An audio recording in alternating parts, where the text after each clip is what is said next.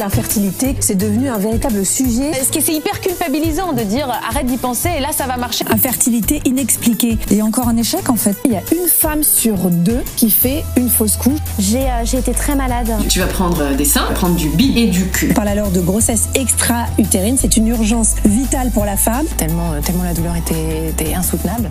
C'est les hormones, hein. au début c'est compliqué.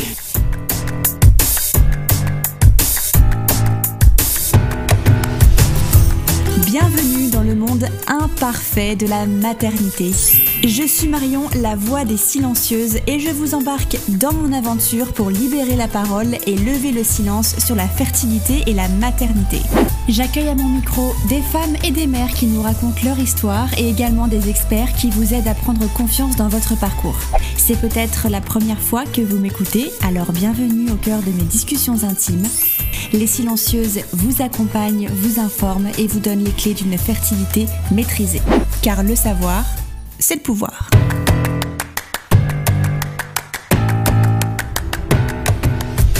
Aujourd'hui, je reçois Audrey à mon micro qui a souhaité raconter son histoire. Audrey a toujours su qu'elle voudrait des enfants, mais la vie aura décidé de lui dresser quelques obstacles, insuffisance ovarienne, PMA, fausse couche et grossesse extra-utérine. Mais alors que l'on pense arriver à nos limites, la situation peut prendre une autre tournure lorsque les médecins tentent de conditionner Audrey pour envisager le don d'ovocytes, d'étranges symptômes se font ressentir. Le miracle se produit mais il laisse place à une profonde angoisse. Comment vivre une grossesse après un parcours chaotique Ce sont les mots d'Audrey et c'est son histoire qu'elle nous raconte aujourd'hui. Je vous souhaite une très bonne écoute.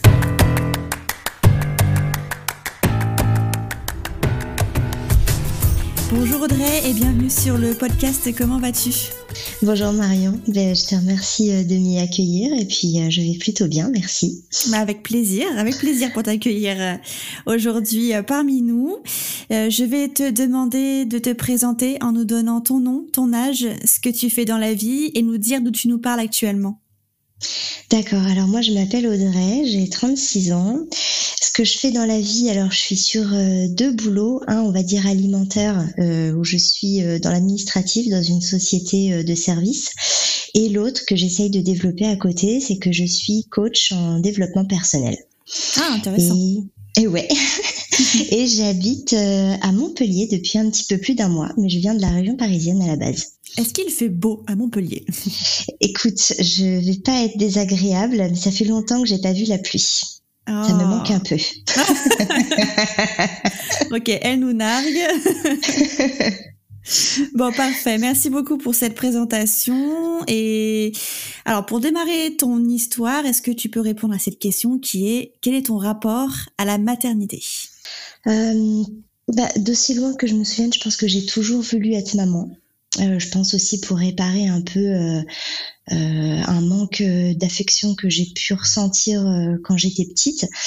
ma maternité, mon rapport à la maternité pure et dure, il a, il est né quand j'avais 11 ans, ce qui est très tôt, mais c'est quand ma dernière petite sœur est née et j'ai eu un rapport très très fusionnel avec elle. C'était du style que euh, quand elle était nourrisson, je me réveillais la nuit pour aller vérifier si elle respirait. Ah. Euh, tu vois, j'avais vraiment, euh, avec le recul, ce rapport de, de mère en fait. Euh, et pourtant, j'avais que 11 ans, donc c'était très très jeune. Et, euh, et très vite à l'adolescence, j'ai su que je voulais être mère et, euh, et j'aurais aimé être mère jeune et mère d'une grande famille. Mais bien sûr, la vie fait que c'est pas toujours comme ça que ça se passe. Ouais, malheureusement. Et puis, ouais. Et puis j'ai rencontré, euh, bah, j'ai mis du temps déjà en fait à rencontrer le l'homme avec qui euh, je me suis dit, c'est sera lui le papa de mes enfants. Et euh, quand je l'ai rencontré, il a fallu que lui, bah, il se sente prêt pour être papa. Ouais. Et euh, du coup, ça a mis un petit peu de temps, mais euh, mais j'ai toujours su que je voulais être mère et que c'était, ça faisait partie un peu d'un but dans ma vie en fait. Mm-hmm. Donc voilà. Et donc, euh, bah, euh, en, en, 2000, en 2016, il m'a dit ça y est, je suis prêt. ça y est. Alors, tu as quel âge euh, en 2016 En 2016, j'ai 31 ans. Donc j'attendais, je pensais qu'il serait prêt pour mes 30 ans ou avant, mais bon, c'était pas le cas. Alors on a laissé une année en plus. C'est ça, exactement. Mais du coup, j'étais très très contente et puis on a laissé un petit peu de temps parce que je venais juste d'embaucher dans un nouveau boulot. Et puis un jour, on s'est lancé Donc j'ai arrêté la pilule et puis euh, ça a mis euh, à peu près huit mois avant que je tombe enceinte. Mais on s'est pas inquiété, on n'était pas, euh, on n'était pas stressé. On savait qu'on avait 30 ans passés tous les deux, que ça pouvait mettre un peu de temps. Et puis c'est bien, huit suis- mois, huit mois sans inquiétude. Non, sans inquiétude. Alors on est toujours un peu pressé cool. parce que quand on le veut, euh, quand Ouais. on le veut vraiment, puis surtout moi qui était euh, qui était prête depuis tellement longtemps, Mm. euh, forcément ouais, je j'étais, ça me faisait un petit peu chier quoi à la fin de chaque mois Ouais. de voir mes règles arriver. Mais mais bon, je j'étais pas inquiète. T'étais confiante. Ouais, ouais, ouais, complètement. Et puis, euh, et puis euh, un jour, euh, bah ouais, j'ai senti tout de suite que j'étais enceinte. En fait, j'ai fait le test assez rapidement. J'ai attendu quoi, un jour ou deux de retard à peine. Et, et puis c'était positif. Et puis c'était parti quoi. Qu'est-ce qui t'a fait avoir ce, ce pressentiment qui était vrai? Euh, ben en fait, euh, quelques jours après euh, ce que j'avais détecté comme étant ma ma période d'ovu- de- d'ovulation, euh, on est allé boire un verre euh, avec des collègues euh, après le boulot et j'ai pas bu énormément, j'ai bu deux, deux deux cocktails et j'ai passé la nuit sur les toilettes. Ah, J'étais malade. C'est vrai Mais que ce malade. signe, ouais. Bah, en fait, au début, la première chose que je me suis dit, c'est euh, j'ai pas trop bu, c'est certain, parce que j'ai bu que deux verres. Et je me suis demandé, comme c'était un bar un peu ouvert, qu'on qu'on circulait beaucoup, je me suis demandé si j'avais pas été droguée, tu sais, Ah ouais. la fille un peu parano. Et en fait, euh, après euh, avoir passé euh, toute la nuit aux toilettes, je vais me rafraîchir le visage et j'avais le visage d'une jeune fille de 15 ans, pleine de rosée.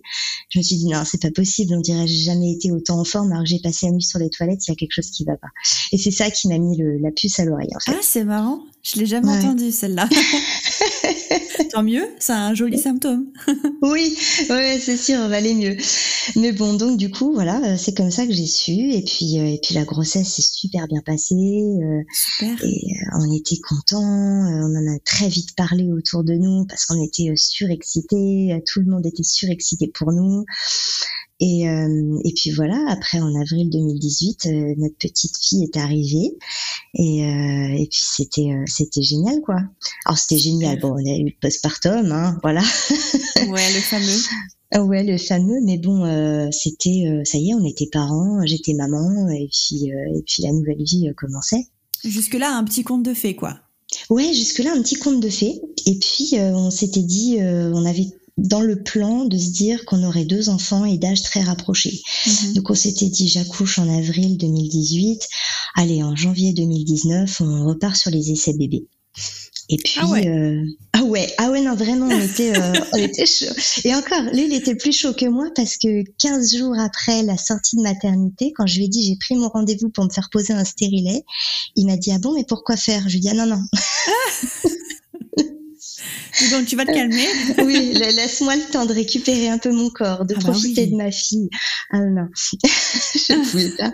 Je dis, tu ne me toucheras pas tant que j'aurai pas le stérilet.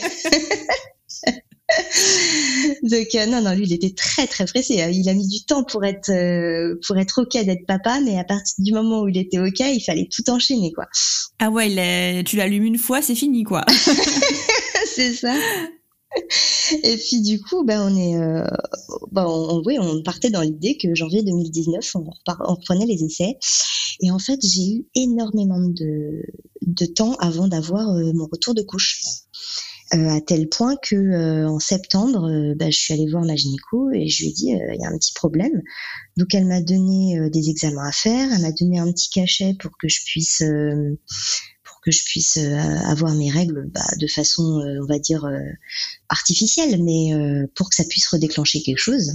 tu sais un ça- peu la, la moyenne, la moyenne pour avoir son retour de couche après un, un accouchement?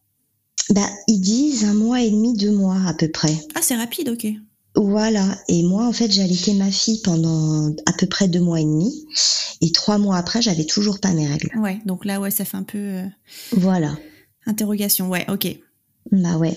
Donc euh, on a fait des examens. Elle me dit, euh, oh, hormonalement, oh, vous avez les, les ovaires un petit peu paresseux.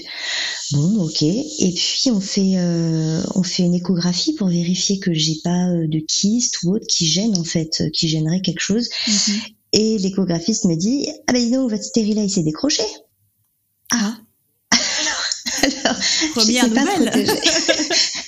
J'étais pas protégée depuis je sais combien de temps. Euh, le temps que je me fasse, euh, enfin que j'arrive à avoir un rendez-vous pour me le faire enlever ou reposer, on est en octobre. J'ai dit à, mon conjoint, écoute, franchement, est-ce que ça vaut le coup pour deux mois de se faire reposer un stérilet? Bah tant pis quoi, on l'enlève et puis euh, si je tombe enceinte tout de suite, et eh bah tant pis, ce sera pas grave. J'étais prête, je me sentais prête. Bon, c'est le plus important. Donc ouais, voilà, c'était ça. Et donc, euh, ben, octobre 2019, on enlève le stérilet. Et puis, ben non, ça vient pas tout de suite. ouais. Ça vient pas tout de suite. Mais euh, et puis, euh, j'ai des règles qui sont absolument pas régulières. J'arrive absolument pas à capter quand est-ce que j'ovule. Est-ce que c'était différent de ta vie avant? Ah non, ça avait déjà commencé avant que j'ai ma fille. D'accord. Euh, mais je m'étais pas posé plus de questions que ça. Je m'étais dit, ça fait 15 ans que je prends la pilule, c'est normal, ça met du temps à, à repartir, quoi, en mhm. fait. Et en fait, euh, pas du tout. Et puis, du coup, euh, je suis tombée enceinte. Enfin, en tout cas, j'ai découvert que j'étais enceinte en juillet 2019. Donc là, ça faisait euh, longtemps que euh, j'avais pas fait de, enfin que j'avais pas regardé quand est-ce que j'avais eu mes règles. Je m'aperçois que je suis quand même à 38 jours de mon cycle. Elle dit ah oui bon, peut-être faire une petite, euh, un petit test et puis le test est positif. Mais très vite j'ai j'ai, je l'ai pas vécu pareil que pour ma première grossesse. Déjà parce que le test que j'avais fait, tu sais, c'est les tests digitaux où euh, il t'annonce que tu es enceinte et depuis combien de temps? Ouais. Donc moi, il m'a annoncé que j'étais enceinte, mais il m'a jamais annoncé depuis combien de temps? Comment ça? Il t'a, il marchait pas pour te eh ben, donner voilà. Euh, l'estimation Eh ben exactement. Donc je, je dis à mon mec, euh, bah écoute, je suis enceinte. Je suis peut-être enceinte, en fait. Il dit comment ça, t'es peut-être enceinte. Je dis bah euh, c'est marqué enceinte, mais je sais pas depuis combien de temps. Donc soit c'est la grossesse qui va mal, soit c'est le test qui est défaillant ah c'est des trucs digitaux, euh, c'est n'importe quoi, va faire un test euh, sanguin. Donc j'y vais et puis là je vois que mon bêta HCG est, bon, je suis enceinte, mais euh, il correspond pas à ce que je pense, tu vois. Hmm. Bon, mais ok, je continue. Une semaine après, je commence à avoir des saignements, donc direction les hmm. urgences. Là, on me découvre un extropion. Ah, qu'est-ce que c'est? Alors, un extropion, c'est une sorte de bouton en fait qui est sur le col de l'utérus. C'est comme si le col de l'utérus euh, se retournait et donc il est, euh, il est fragilisé et ça provoque des saignements. D'accord. On dit c'est rien, c'est rien, ça va repartir. Vous inquiétez pas, ok. Mais bon, euh, la grossesse est trop jeune pour qu'on puisse capter quoi que ce soit. faudra faire votre votre échographie de datation d'ici dix jours. Donc dix mm. jours après, je fais mon échographie de datation. On est fin juillet et euh, l'échographiste me dit je perçois une grossesse au 1er juillet. Euh, et moi, euh, ça faisait du coup six semaines d'aménorrhée. Et moi, j'avais compté plus 7, 8, quoi. Alors, je me dis, non, c'est pas normal. J'ai eu mes règles vachement tôt, dans le mois de juin. Bon, écoutez, vous avez des règles régulières? très agréable, très très agréable. Mm. Je dis non, j'ai pas de règles régulières. Bon ben voilà, cherchez pas, euh, vous avez ovulé plus tard que prévu et puis c'est tout. Ok. D'accord. très bien. et euh, mais bon, il y, a un, y a un bébé, enfin il y a un embryon, il y a un rythme cardiaque, euh, tout va bien. on part en vacances une semaine après et tout juste on arrive en vacances, je me remets à saigner. Et en fait, pendant trois jours, je saigne, mais de façon euh, de moins en moins en fait. C'est, c'est ça se, ça s'étoffe. Euh, ça s'étoffe pas justement, ça, ça s'étiole. Et euh, je me demande euh, ce qui se passe, mais j'ai pas mal au ventre. C'est plus comme des pertes ou, vraiment c'est du sang vif?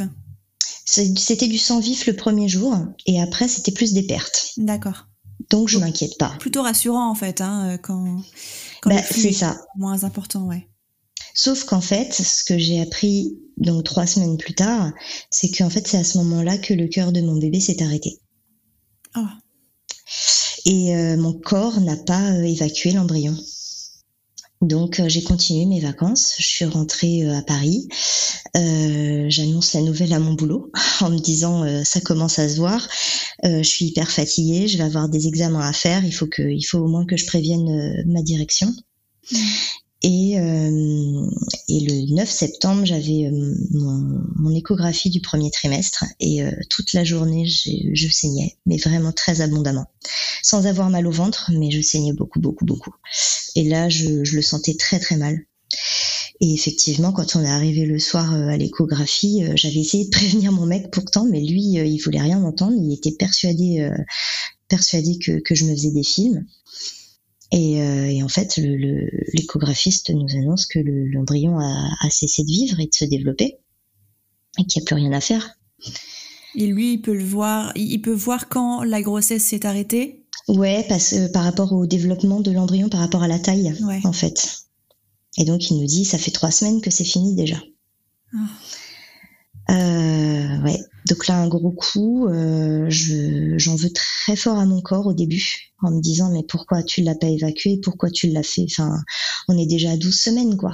Euh, c'est pas C'est possible. quoi ce temps alors, euh, cette, euh, cette perte, cette grosse perte de sang le jour de la T1 C'est Ah, le, bah, corps qui s'est d'évacuer C'est, elle t'a expliqué un peu C'est euh, possible.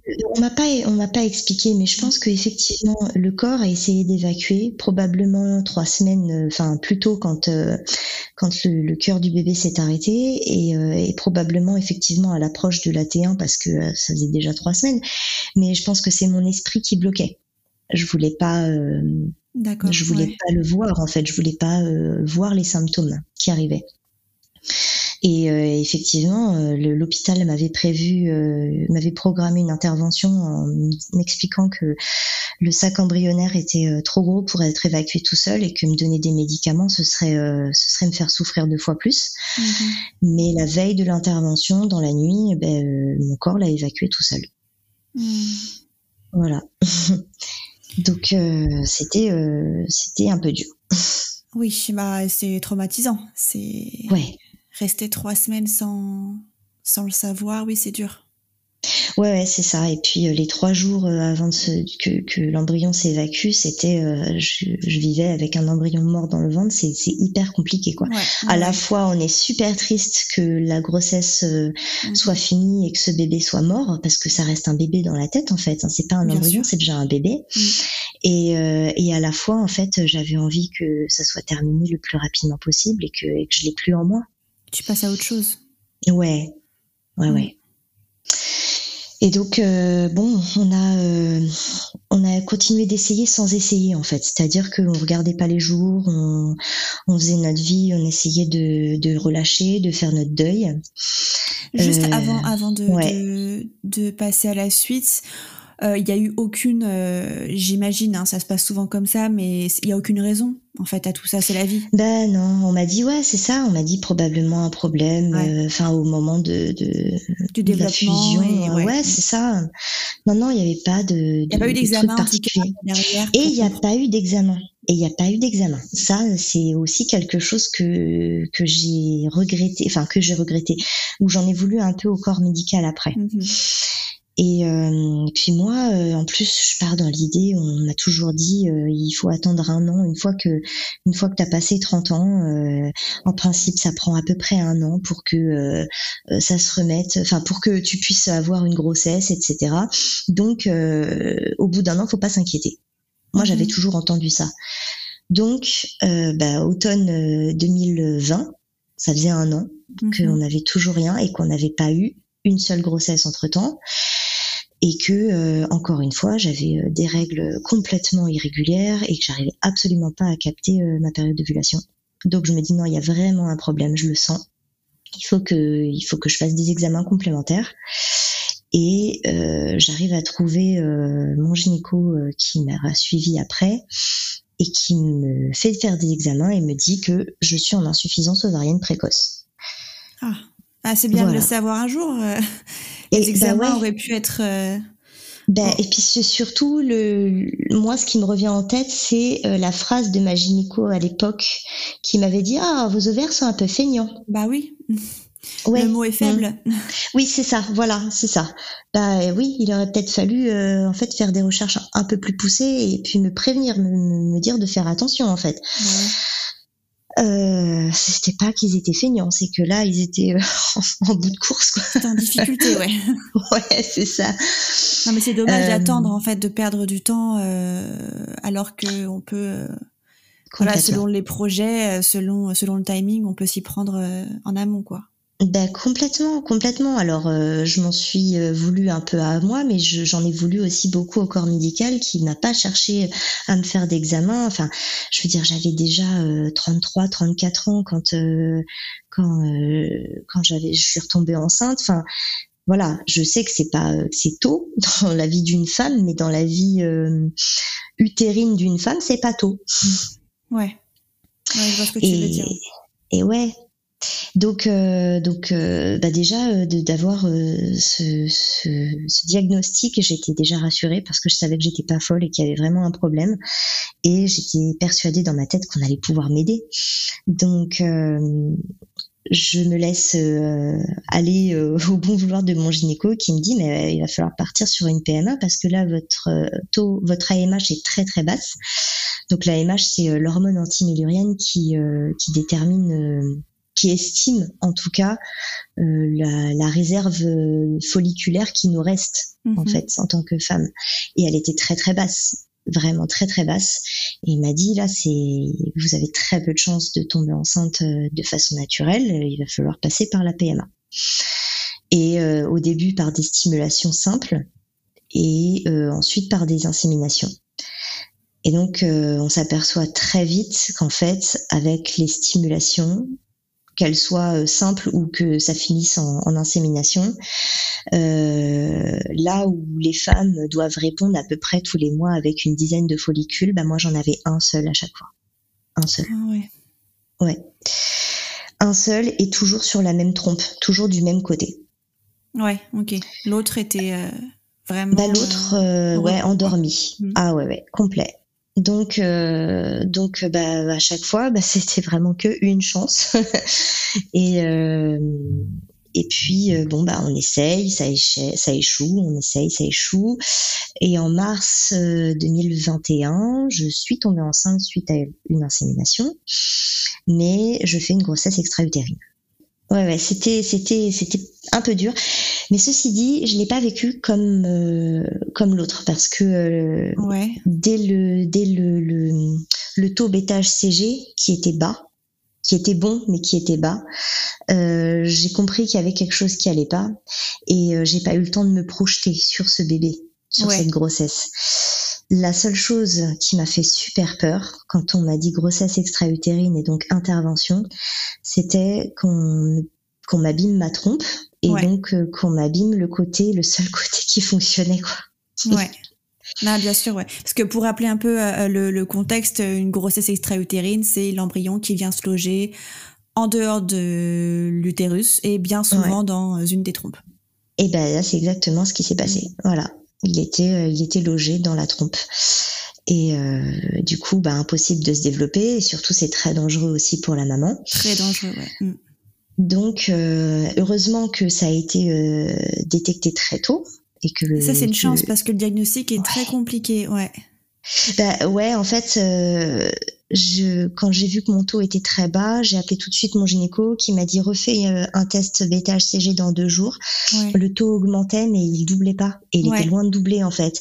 Et là il m'a dit ok euh, il faut absolument que euh, parce que j'étais en vacances, il me dit il faut absolument que tu trouves un rendez-vous quelque part parce que parce que là il y a possibilité que ce soit une grossesse extra-utérine. Ah ok. Mm. Donc euh, ça s'est fait très tôt, j'ai pas eu le temps d'avoir mal, j'ai pas eu le temps d'avoir des, des, conséquences euh, et, on a pu me sauver ma trompe. Ah ça c'est une, une, jolie fin pour une grossesse extra-utérine parce que ouais. c'est... Ouais ouais c'est compliqué euh, et puis en étant en insuffisance ovarienne j'avais extrêmement peur que ça me que ça me coupe toute chance en fait de pouvoir avoir un deuxième enfant. Ouais. Et Donc, finalement non ouais du ben coup Mm. Ben non, parce que en fait, ils m'ont sauvé ma trompe. Mais moi, ça m'a mis un petit coup euh, au moral et puis euh, je me suis dit, je vais faire une pause là. Je, je veux plus pour l'instant faire de, de stimulation, euh, rien. on déménage à la fin de l'année. J'ai pas envie de, de me relancer là-dedans. Je suis trop fatiguée déjà. Il faut, il faut s'en remettre parce que c'est fatigant hein, des stimulations. C'est beaucoup d'hormones qu'on nous injecte dans le corps. Et puis c'est une course à chaque fois. Tu as vécu une grossesse extra-utérine, euh, puis précédemment une fausse couche. Enfin, mm voilà, aussi, il faut savoir ralentir un peu la cadence, quoi. Ouais, ouais, ouais, c'est ça. Donc je me suis dit, je, je me calme, je reprends mes esprits et surtout, je prends soin de mon corps pour qu'il reparte en pleine forme. Et euh, six mois après, je repars voir mon gynéco, on refait des examens à ma demande. Je lui ai demandé de faire euh, des examens hormonaux pour vérifier si ça n'avait pas trop baissé. Euh, je lui ai redemandé de, enfin, je lui ai demandé de faire une, euh, comment on appelle ça, une hystérosalpingographie pour vérifier que les trompes, n'y avait pas de problème. Mhm. Euh, et, et, tout, tout était, euh, tout était nickel. Enfin, tout était nickel, mis à part la MH, hein, qui avait pas spécialement bougé, mais ouais. ça, je, je m'attendais pas à des miracles non plus. Et euh, il me dit, bah écoutez, on, avant que vous déménagiez, on a le temps de faire une ou deux inséminations, on verra comment ça prend qu'on repart sur le même protocole que ce qui m'avait fait tomber enceinte en mars. Et là, mon corps réagit beaucoup plus mal. Et c'est-à-dire que au bout de sept jours de traitement, euh, j'avais toujours qu'un seul follicule. Euh, mais cette fois, il était beaucoup plus petit. Et donc, il me dit, bon, euh, moi, je peux pas vous inséminer dans, dans 3-4 jours. Là, ça, c'est pas possible. Enfin, là, ça va pas assez grossir. Il va pas assez, il sera pas assez mûr, en fait, pour ça. Mhm. Donc euh, on arrête, euh, on repartira sur le cycle prochain, euh, sur cette fois quelque chose de plus de plus fort. Mais là, je suis très inquiet de la réponse de votre réponse par rapport au traitement. Mhm. Ok, bon, je le sens, le, sous-entendu d'ondovocyte, je le sens bien. mais bon, pour l'instant, on n'en parle pas. fin octobre, des saignements. Je je me commence mon nouveau, mon nouveau cycle. Et donc les nouvelles stimulations. Et pareil, au bout de sept jours de traitement, je vais voir euh, le médecin. Donc on est début novembre et il me dit euh, mais là c'est encore pire. Je vous ai fait une dose de cheval. Et là, votre follicule, il est encore plus petit que la fois dernière. Donc c'est vraiment euh, catastrophique. Il y a un truc qui est en train de Enfin, il, sent en effet qu'il euh, y a un truc qui se détériore, quoi. Enfin, qui, mm, c'est ça. qui va de moins en moins bien, quoi. Ouais, il me dit écoutez, vous avez rendez-vous, euh, vous déménagez euh, à Noël, vous avez déjà pris un rendez-vous à Montpellier dans un centre de PMA. Je vais pas vous le cacher, ils vont très probablement vous parler de, de don d'ovocytes, mhm. parce que là, à mon avis, il n'y a plus rien à faire. Donc je pars dès le, le, 8 novembre, je m'en souviens très bien. Je, je pars de là dévastée. Euh, je suis euh, au fond du trou, je sais même pas ce que je veux faire, je suis pas prête à entendre parler de don d'ovocytes mhm. et, euh, et ça va pas du tout quoi. Et puis euh, quelques jours après, et je commence à avoir bah, des symptômes qui me disent tiens peut-être que ah. et ouais c'est ça bien peut-être que et, et très vite je me dis Audrey attention, tu as eu une stimulation de cheval au début du mois, c'est la retombée hormonale, et là, en fait, tu es en train d'avoir des symptômes euh, bah, normaux. Donc, euh, calme-toi.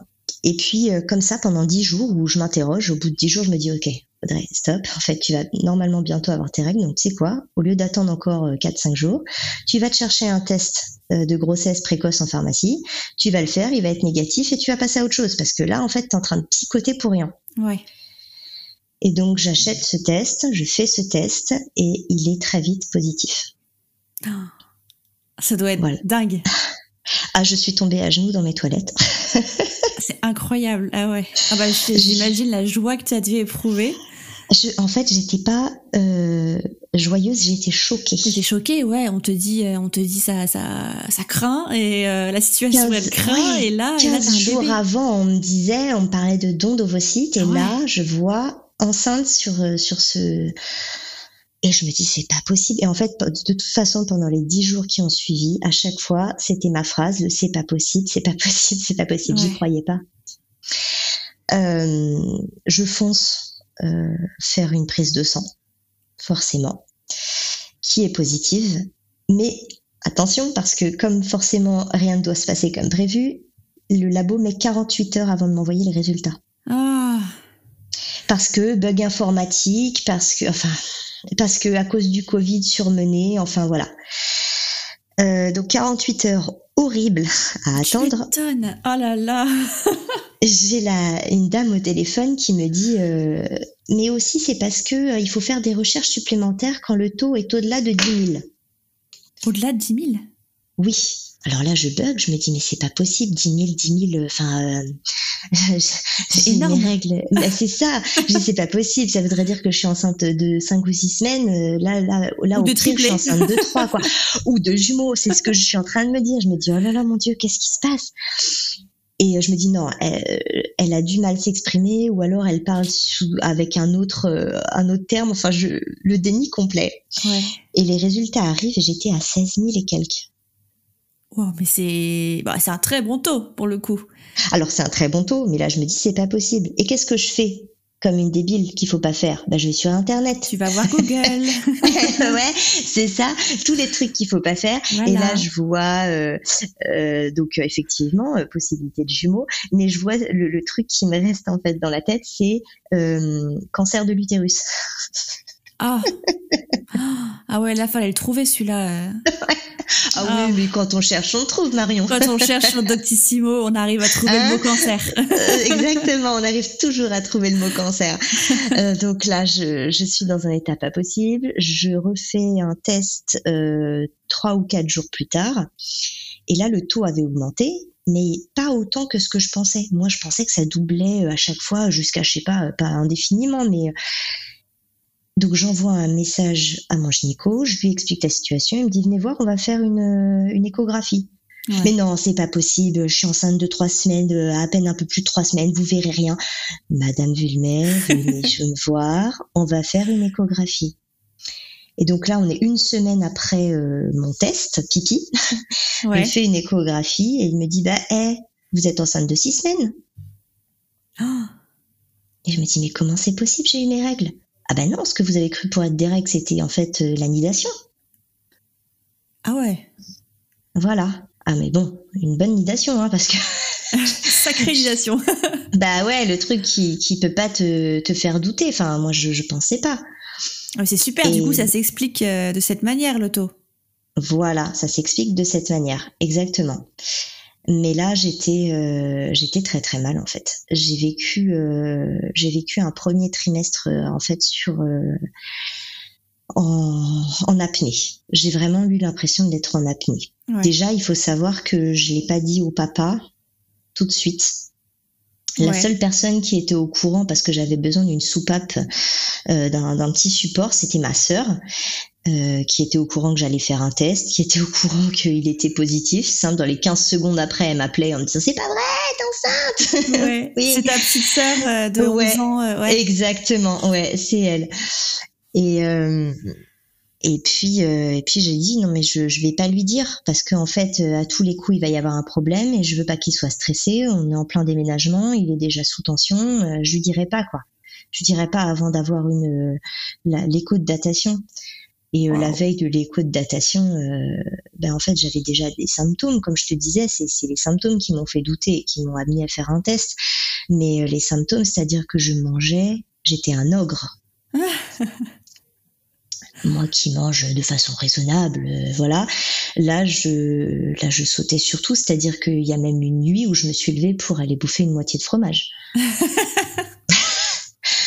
je, j'en pouvais plus de manger en fait. Et il m'a regardé un soir, il m'a dit mais c'est pas possible, t'es enceinte ou quoi?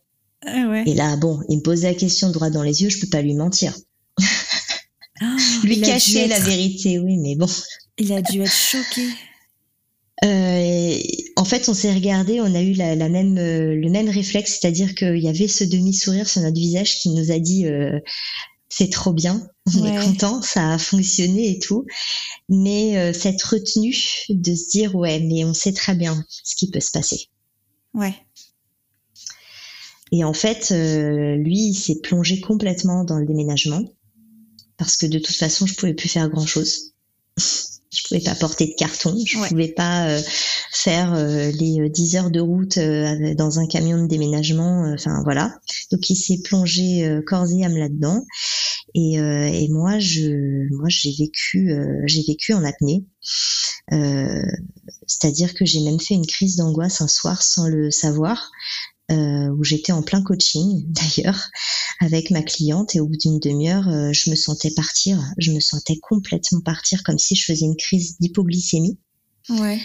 Et euh, je lui ai dit, écoute, je, je, coupe, je te, je, te, reprendrai plus tard, mais là, je, je me sens pas bien, je crois que je vais m'évanouir. Je suis allée chercher une voisine parce que j'étais toute seule ce soir-là Bien sûr, je suis allée chercher une voisine pour lui expliquer euh, la situation et puis euh, il y a un médecin qui est arrivé euh, dans la demi-heure qui a suivi. J'étais, tu sais, je respirais comme si je venais de faire un marathon, quoi. Ouais.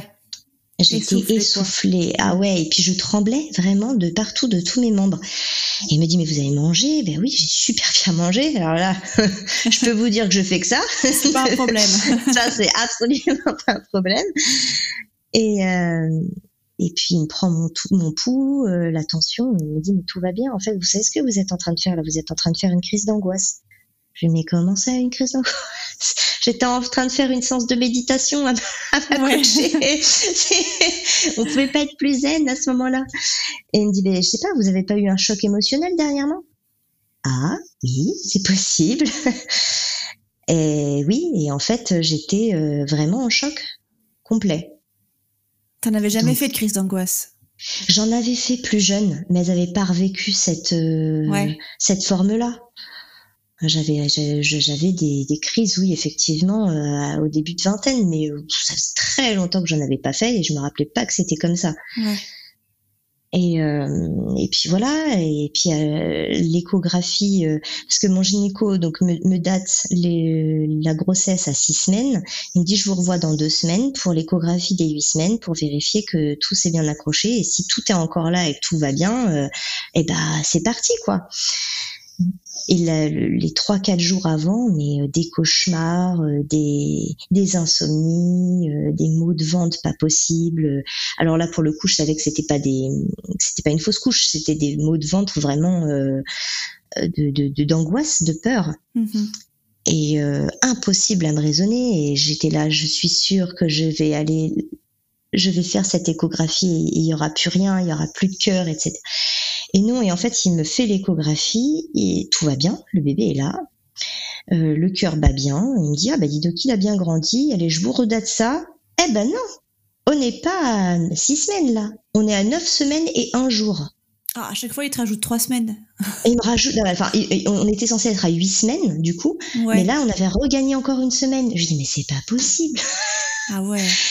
en fait, je pense que ce bébé, il s'est caché parce que, euh, parce qu'il s'est dit ma mère elle va elle va flipper. Ouais. je vais lui faire gagner un mois. Ça ira mieux. Et euh, en fait ce qui s'est passé c'est que euh, la stimulation m'a donné un petit coup de boost. Mais en fait j'ai le, le, quand on a arrêté la stimulation l'ovocyte le follicule pardon a continué de grossir euh, a continué à maturer l'ovocyte à l'intérieur. Et j'ai juste ovulé spontanément ce qui m'était pas arrivé depuis très longtemps. Euh, mais plus tard que euh, la moyenne en fait. J'ai pas ovulé à 14 ou 15 jours de mon cycle, j'ai ovulé à plutôt à 21, 22 jours de mon cycle. Oui, puis en plus le 14 jours, euh, c'est un mythe quoi. Enfin... Ouais, complet. Et du coup, bah voilà ce qui s'est passé. Et ce que j'ai pensé être des règles, c'était donc, comme je te disais tout à l'heure, l'anidation. Et on peut avoir des saignements mais ouais. Aussi abondant que des règles. Après, je sais pas euh, bah, comment étaient bah, tes règles, ouais. mais. Alors après, j'ai pas, j'ai pas des, des règles euh, abondantes euh, au point de, de me changer 15 fois dans la journée, mais, euh, mais je, j'ai eu Normal, des symptômes quoi. de nidation euh, auparavant. Enfin, pour ma fille, je me rappelle avoir eu ce symptôme de nidation. Euh, C'était un tout petit saignement de rien du tout, euh, qui ressemblait même pas à un saignement d'ailleurs, alors que là, c'était du sang rouge vif. Enfin, moi, j'étais Ouais. persuadée d'avoir mes règles, quoi. De toute façon, j'attendais mes règles. Donc, si tu veux, je pense que psychologiquement aussi, je voyais des règles arriver Mhm. et pas autre chose. Ouais.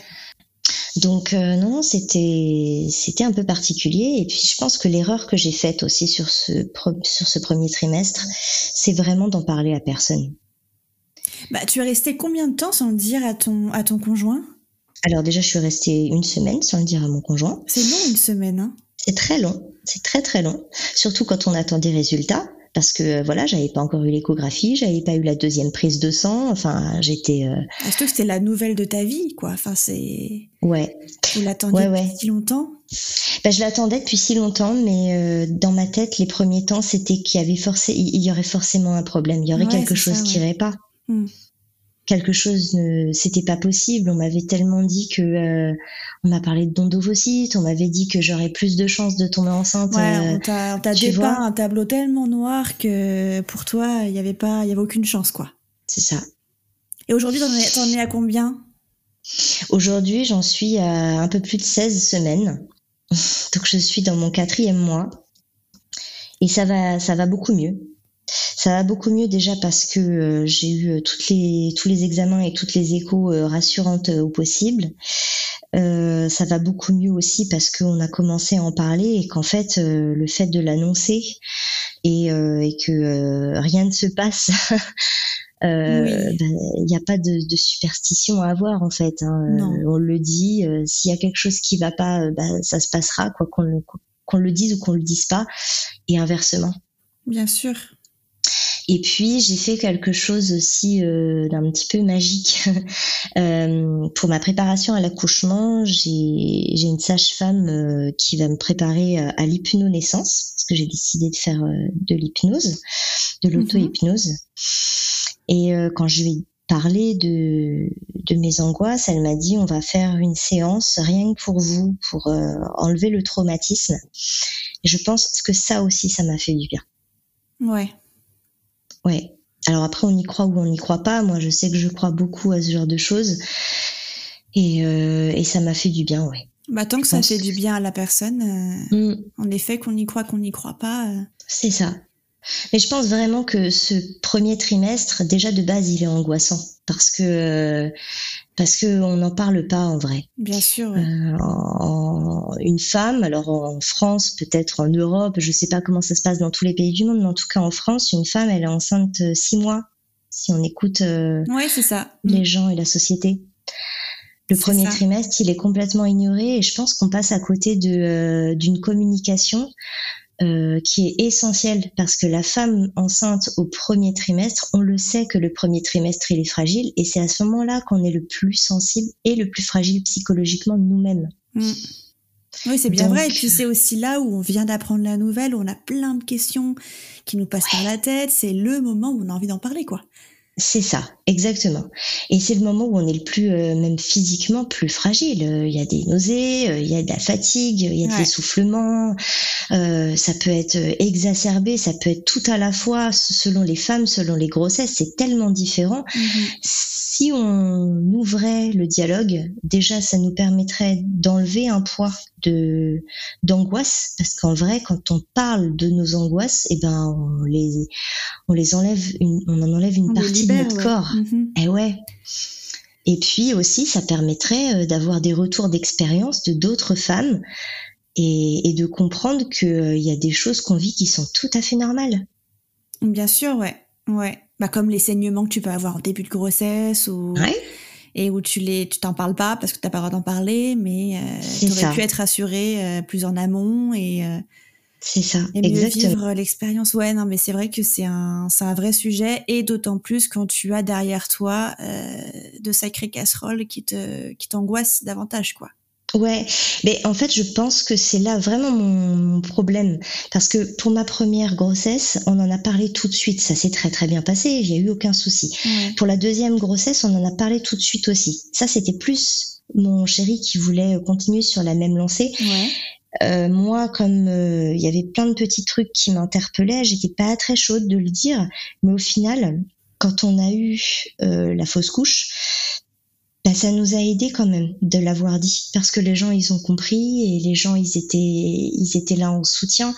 Ils savaient ce qu'on traversait ils savaient qu'on s'était projeté ils s'étaient projetés eux-mêmes pour notre famille. C'était compliqué. Et c'est ça aussi qui a fait que j'ai pas voulu en parler euh, de cette grossesse. Parce que quand on a fait l'échographie euh, du premier trimestre pour euh, la grossesse où, on a perdu le bébé, mhm. Tout le monde était au courant. Et quand on est sorti du cabinet, qu'on a rallumé notre téléphone, on a reçu plein plein de messages. Alors, ça, ça va bien, envoyez-nous une photo. Alors, c'est des jumeaux, ha Et, mais c'était pas, je leur, ai, je leur en ai absolument pas voulu. Et en fait, j'ai pas voulu répondre tout de suite parce que j'ai compris qu'en fait, on n'allait pas être tous les deux seulement à souffrir de cette perte. Oui, oui, c'est vrai. Et qu'il y aurait tout l'entourage qui allait souffrir avec nous. Ouais. Et je pense que en voulant pas en parler, en voulant pas parler ni de mon parcours euh, PMA, ni de, de cette grossesse de ce premier trimestre, euh, j'ai voulu aussi me protéger de la, de la, des angoisses des autres. Ouais. Ouais, je comprends. Et c'est pas bon parce que en fait, comme je disais, plus on, plus on en parle et plus on se libère de ces angoisses. Hmm. Moi, je recommande pas de faire ce que j'ai fait. Hein. j'ai fait une grosse bêtise. oui, mais après, euh, c'est quand tu prends du recul que tu t'aperçois des choses, mais sur le moment, tu le mhm. vis différemment. Ouais. Donc c'est compréhensible ta réaction tu te protèges en fait. Oui, ouais, on se protège. C'est sûr qu'on se protège. On se protège, mais en même temps, de à vouloir se protéger, au final, je suis pas sûre que ce soit, euh, ce soit vraiment bon. Parce que j'ai mm. vraiment eu un, premier trimestre où j'arrivais pas à me projeter. Euh, il y a encore euh, deux semaines de ça, je te, je te parle de ça, il y a deux semaines de ça. Euh, je n'avais absolument pas envie de rentrer dans la future chambre de notre bébé et de projeter sur euh, sur ah des couleurs ou sur l'organisation. Euh, c'était pas possible pour moi. Cette pièce, elle était tabou un peu. Ouais, il y avait un vrai blocage. Un vrai, vrai, vrai blocage. Et alors, qu'est-ce qui, qu'est-ce qui a débloqué? C'est l'échographie? Ouais, c'est le, le, tout en fait. C'est le tout. C'est le fait aussi d'en parler le, bah, à partir du moment où on a eu euh, l'échographie officielle et que aussi euh, on a commencé à mettre de plus en plus euh, nos entourages au courant, j'ai ouvert cette parole sur parce que les, gens le voient ah bah t'es es contente ou? Mais oui je suis contente je suis contente je suis juste sur la réserve ah mais attends mais mais stop quoi stop eh, la majorité des grossesses se passent bien. Et puis, et c'est vrai, quand tu regardes, en fait, c'est pas parce qu'il t'est arrivé des casseroles dans ton passé qu'il va t'en arriver toute ta vie. Ça, c'est vrai. Mm. Donc, au bout d'un moment, il faut prendre euh, le moment présent. Et puis, je me suis raisonnée parce que je me suis dit, je sais que c'est ma dernière grossesse. Il y en aura pas d'autres derrière, déjà parce qu'on en voulait que deux des enfants, et aussi parce que voilà, vu euh, les problèmes que j'ai, euh, ce serait une catastrophe pour en avoir un deuxième, un troisième. Ouais. Euh, mais en vrai, il faut que j'en profite. C'est ça, il faut la savourer du coup. Bah oui. c'est ça. Et même si euh, elle doit s'arrêter demain, ben en fait, euh, il faudra que je sois triste quand ça vaudra le coup d'être triste. C'est ça. Ça et pas que triste avant. Ouais, il faut pas appréhender en fait. Mm. Il faut pas appréhender. C'est ça, mais ouais, quand t'es au cœur du premier trimestre, c'est compliqué c'est super dur. C'est super dur, mais encore une fois, je, je pense vraiment qu'il faut s'entourer. L'être humain, il n'est pas un, animal qui doit être seul. Il vit en communauté de base. Et je pense que c'est c'est ce qu'il faut qu'on fasse. Il faut vraiment qu'on s'entoure. Il faut pas forcément le crier sur tous les toits dès le dès les trois premières semaines, euh, mais au moins le dire à un groupe de personnes où on sait qu'on sera entendu, qu'on sera écouté mhm. et qui vont être bienveillants avec nous euh, par rapport à, à ce qu'on peut à ce qu'on peut avoir comme angoisse. C'est important. Ouais. Je pense. Non, c'est vrai. Le conjoint, il est, il, est, il est là pour ça, mais le conjoint, il vit pas comme une femme, ce qu'une femme, elle vit. il peut pas, il peut pas s'en rendre compte. Donc, je pense que c'est important d'avoir une communauté de femmes autour de soi, une communauté de mères qui va comprendre. Mm-hmm. Est-ce que tu as quelque chose à, rajouter, même si je pense que le, message, le message est plutôt clair sur la façon de gérer le premier trimestre, mais est-ce que tu veux rajouter un dernier mot? Non, je pense pas. Je pense que tout est dit. tout est dit. Tout est parfaitement dit. Merci. Bah écoute, merci beaucoup Audrey et puis bah je te souhaite vraiment tout le meilleur pour la suite euh, de ta grossesse et de toute façon je suis sûre que tout ira très bien. Merci, bah écoute, euh, en tout cas je fais tout pour. Merci beaucoup Marion.